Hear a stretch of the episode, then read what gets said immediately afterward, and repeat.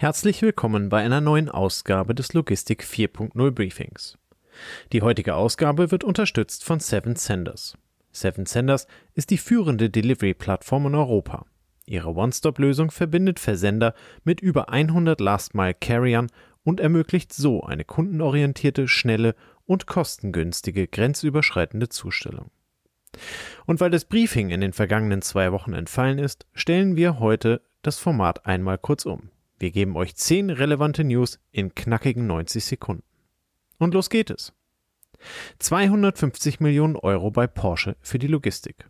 Porsche investiert 250 Millionen in sein Stammwerk in Stuttgart-Zuffenhausen, um die Produktions- und Logistikprozesse zu modernisieren. Das berichtet die Logistik heute in einem Online-Beitrag. Die Investition umfasst den Bau von zwei Hochregallagern und die Einführung einer Flexiline mit fahrerlosen Transportfahrzeugen, die das traditionelle Fließband ersetzen. Diese Neuerung ermöglicht eine flexiblere Produktionsweise. Ein neues Hochregallager, das im September 2023 eröffnet wurde, versorgt das Montagewerk mit Fahrzeugkomponenten. Die Produktionslinie für zweitürige Sportwagen wurde erweitert, um sowohl Modelle wie Boxermotor als auch elektrische Fahrzeuge der nächsten Generation 718 zu produzieren. Zudem wurden neue Montageprozesse und Qualitätssicherungsstationen implementiert, um den Qualitätsmanagementstandards zu entsprechen. Strengere Klimaziele aus Brüssel. Das Europäische Parlament hat für strengere Klimaziele für Nutzfahrzeuge gestimmt, um den CO2-Ausstoß bis 2040 um 90 Prozent zu reduzieren. Diese Regelung betrifft Lastwagen, Busse und Sonderfahrzeuge wie Müll- und Baufahrzeuge sowie Kleinlaster. Das berichtet der Stern in einem Beitrag. Ab 2030 sollen Busse im Stadtverkehr emissionsfrei sein. Die Ziele könnten durch batterieelektrische Lkw und Brennstoffzellen-Nutzfahrzeuge erreicht werden. Zusätzlich wurde ein Schlupfloch für den Einsatz von Biosprit und E-Fuels geschaffen, was kontrovers diskutiert wurde. Kritiker sehen darin eine Möglichkeit, den Einsatz fossiler Brennstoffe zu verlängern und warnen vor den Folgen für die Umwelt und den technologischen Fortschritt. Tesla Truck und Tesla Blockade. In Schweden weitet sich ein massiver Arbeitskampf gegen Tesla aus, da das Unternehmen einen Tarifvertrag ablehnt. Das berichtet das Portal Golem. Mehrere Gewerkschaften solidarisieren sich mit dem Streik von IF Metall, was dazu führt, dass Teslas Ausstellungs- und Verkaufsräume nicht mehr gereinigt werden, Ladesäulen nicht gewartet und neue Autos in Häfen nicht entladen werden.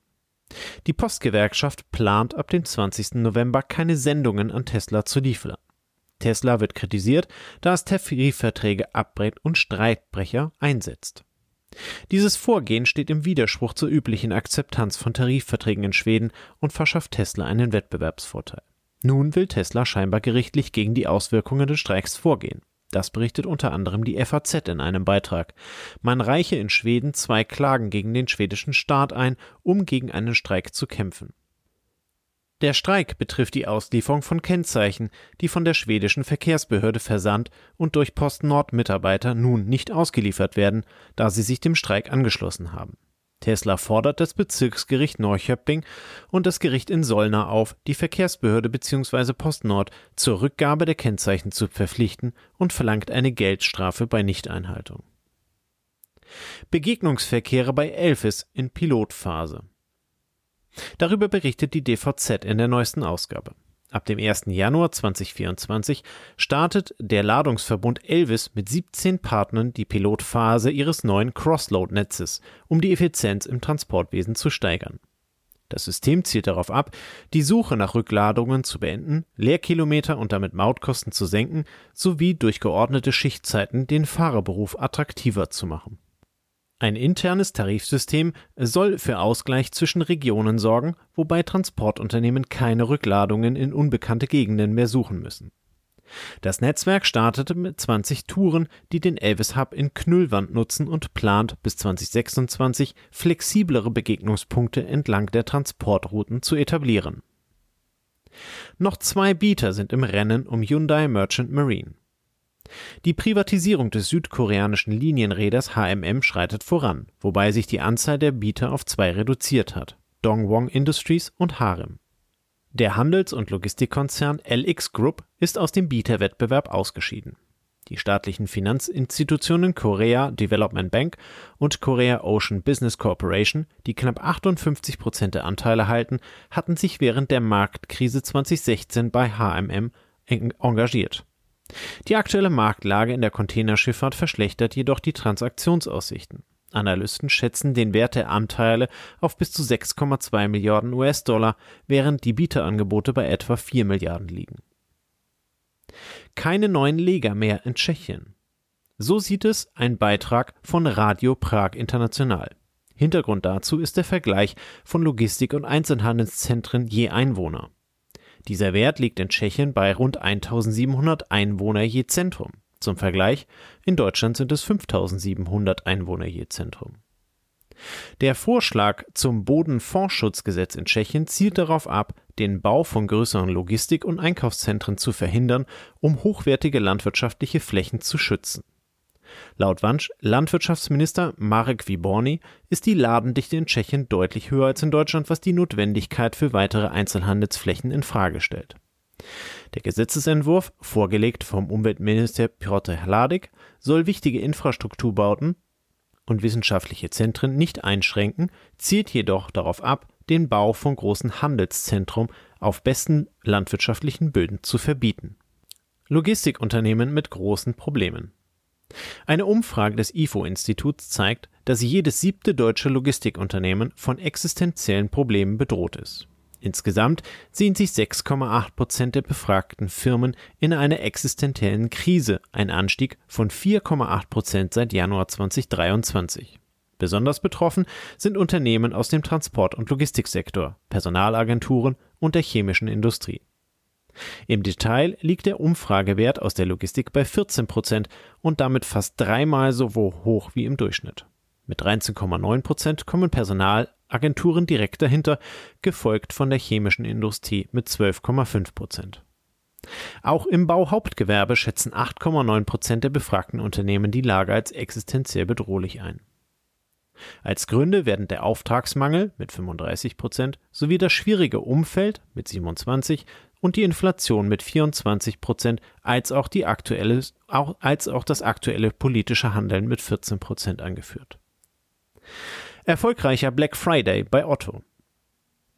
Eine erste Einschätzung zu den Ergebnissen des Black Friday liest man in der Logistik heute.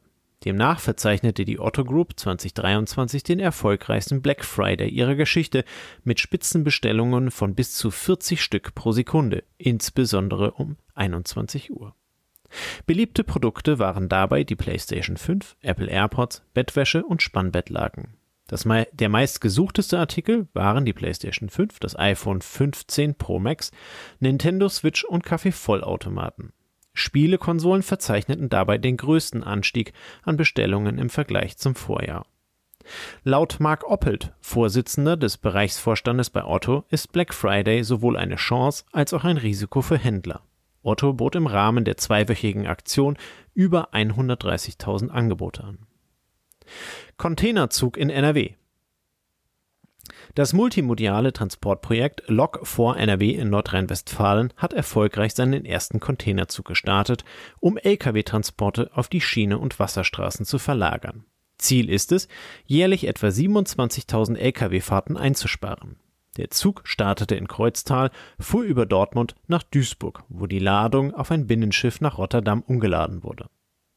Geplant sind wöchentlich zwei Züge zwischen Südwestfalen und dem Ruhrgebiet. Das Projekt, unterstützt von Oliver Krischer, Umweltminister von NRW, soll zur Verkehrsentlastung und nachhaltigen Logistik beitragen und wird von mehreren Häfen und Eisenbahnbetreibern realisiert. Transatlantikflug mit Fettabfall. Virgin Atlantic hat einen Meilenstein erreicht, indem sie den ersten kommerziellen Transatlantikflug mit einem Flugzeug durchführten, das vollständig mit nachhaltigem Treibstoff betrieben wurde. Darüber berichtet das Portal heise.de. Der Flug von London nach New York wurde mit Treibstoff durchgeführt, der hauptsächlich aus Abfallfetten und Zucker besteht.